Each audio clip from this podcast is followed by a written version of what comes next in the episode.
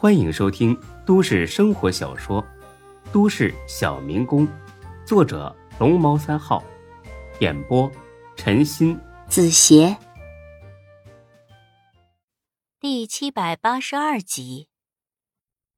第二天下午快要下班的时候，钟国正主动给丁坤打了个电话。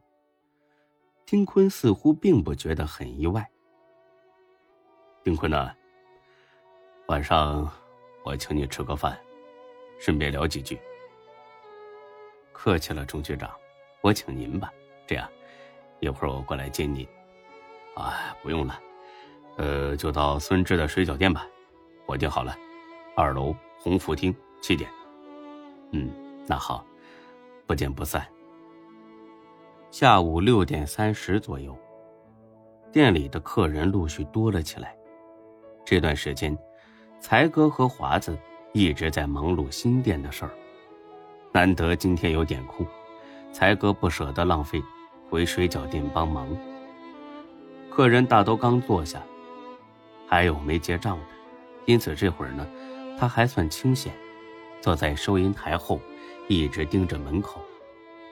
看门口是才哥的爱好之一，因为进来的都是客人，都是来消费的。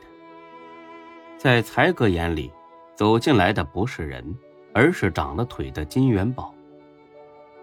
两个，哎，又来了两个，哟，好家伙，这是，一两三四，哎呀，十个人呢，正好一大桌啊！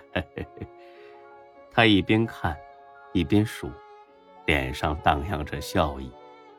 做生意的不怕忙，不怕累，就怕清闲没钱赚。又是两桌满桌了，再来要等着了。笑着笑着，才哥猛地愣住了，因为又有人推门进来了。一个人，一个对他而言不算很熟的老熟人。来的不是别人，正是丁坤。才哥眼睛都看愣了，这不是丁坤吗？他不是死了吗？难道是鬼？鬼也不能这么大胆吧？天还没黑就往人这么多的地方窜。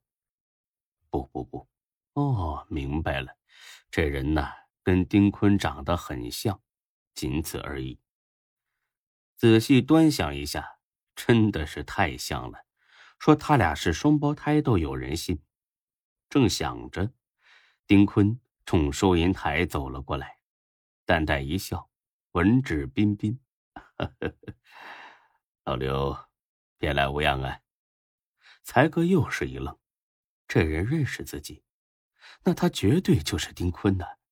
这是白日见鬼了呀！才哥吓得一哆嗦，就差没钻到桌子底下去。你你是谁呀？我叫门徒，门徒。你你不是丁坤呐？丁坤已经死了，我是门徒。才哥似懂非懂的哦了一声：“啊，不是丁坤就好，只要不是鬼，我管你是谁呢？请问鸿福厅怎么走啊？”“哦，呃，二楼，哎，最东边就是。”扔下一句谢谢，门徒就往上走。才哥还在发懵。不记得自己认识一个叫门徒的呀？这个叫门徒的跟丁坤有什么关系啊？他怎么知道丁坤死了？他怎么认识自己啊？这都什么跟什么呀？这一愣，别的没想起来，倒是想起鸿福厅已经订出去了，是钟国正亲自给他打电话订的。这着实让才哥兴奋了好一会儿。他之所以忙里偷闲的跑回来帮忙，其中一点就是因为想要跟钟国正说几句话。他老家有一个八竿子打不着的亲戚的儿女考到 J 市的公安局去了，但是呢，成绩比较靠后，分到郊区的派出所去了。送女儿来 J 市上班的时候。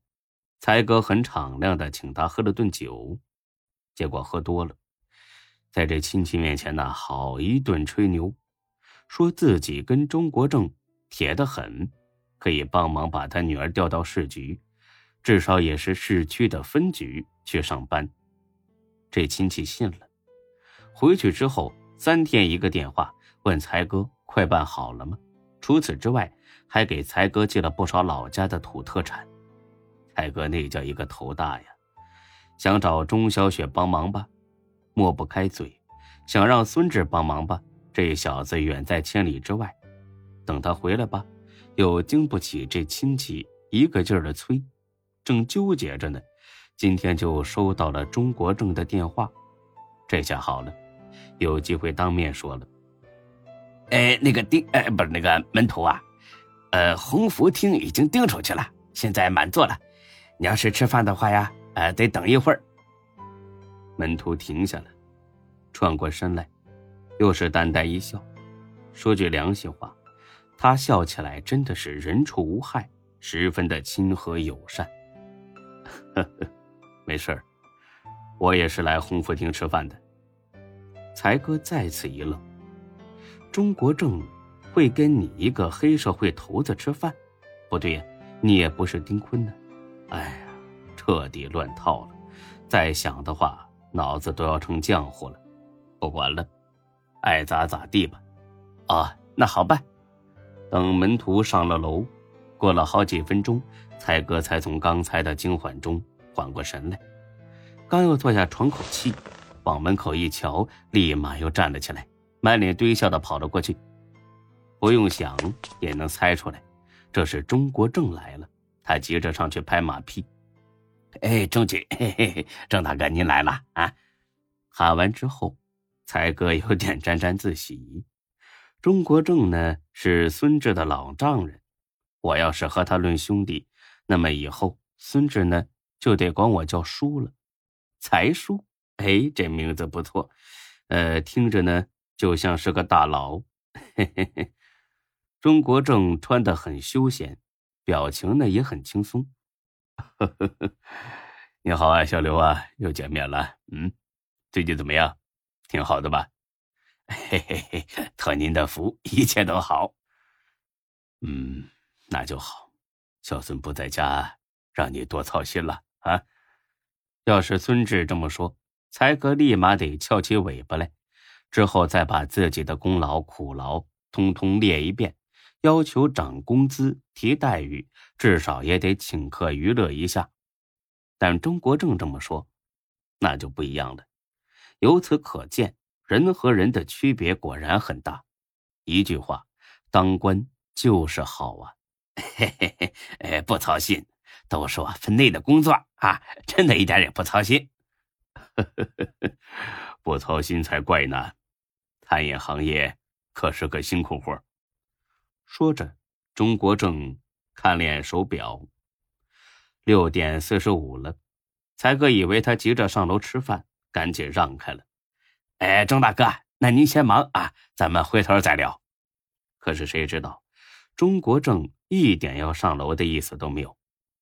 不急，呃，小刘啊，新店的事儿弄得怎么样啊？见钟国正主动跟自己聊天，才哥乐得不行。耐心的回答着，俩人就这么不紧不慢的聊了得有十几分钟。